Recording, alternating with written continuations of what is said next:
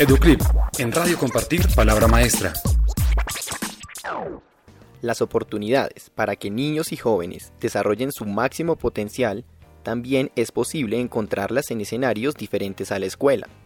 Más allá de un currículo estandarizado, existen propuestas educativas que promueven ambientes de aprendizaje donde es permitido dar rienda suelta a la creatividad, elaborar proyectos colaborativamente, buscar y seleccionar información para resolver problemas del entorno, tener destreza en el uso de tecnologías para expresar ideas y conectarse con el mundo desde la identidad que ofrece el propio territorio.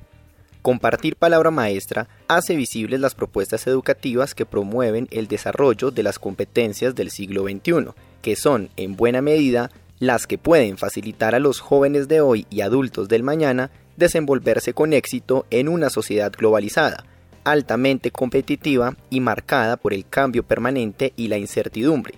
Se trata de las habilidades y competencias que necesitaremos para desempeñarnos mejor en todos los contextos de la vida y el trabajo, estas son aprender en forma continua y aplicar e integrar nuevo conocimiento y habilidades, ser creativo, pensar en forma sistemática y crítica y resolver problemas del mundo real, trabajar en equipo, tener habilidades sociales y manejar herramientas de comunicación. No obstante, existen listas más amplias de habilidades propuestas por diversos autores y organismos como cultura cívica, sanitaria y medioambiental, la responsabilidad, liderazgo, productividad y capacidad para trabajar en grupos diversos, interdisciplinarios y transculturales. Convertirse en aprendices autónomos y hacerlo continuamente a lo largo de la vida es la consigna, porque los niños y jóvenes de hoy se están formando para trabajos que posiblemente no existirán en el futuro, para usar tecnologías que aún no han sido inventadas y para resolver problemas que aún no han sido identificados como tales. ¿Y cómo se desarrolla esta competencia?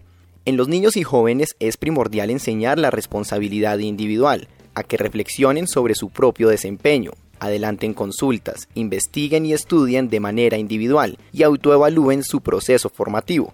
La creatividad está asociada con la capacidad de observar el entorno, encontrar grandes ideas y llevarlas a la práctica.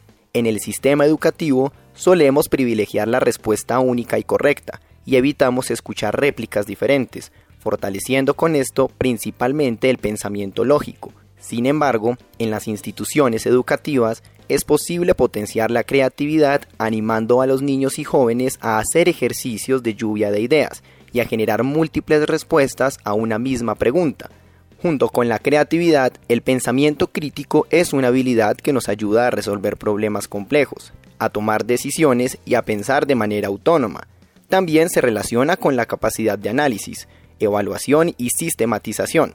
Para desarrollar esta competencia en los procesos educativos de niños y jóvenes es importante crear hábitos de lectura y de discusión colectiva, también el razonamiento sobre diversos puntos de vista para que consigan, entre otras capacidades, pensar por sí mismos.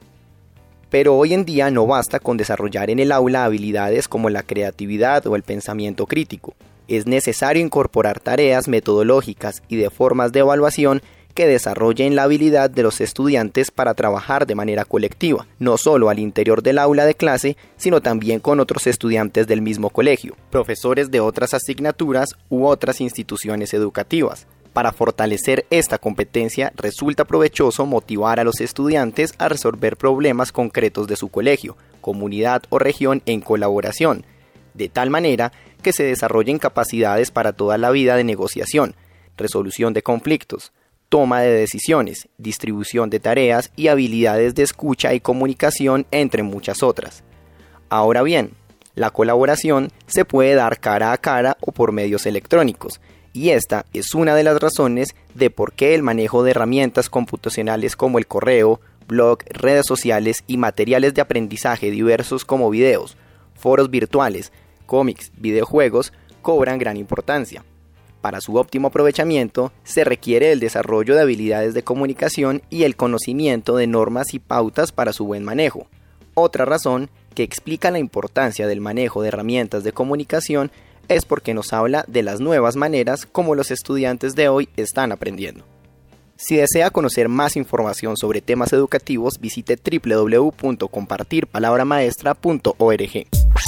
Educlip, en Radio Compartir Palabra Maestra. Oh!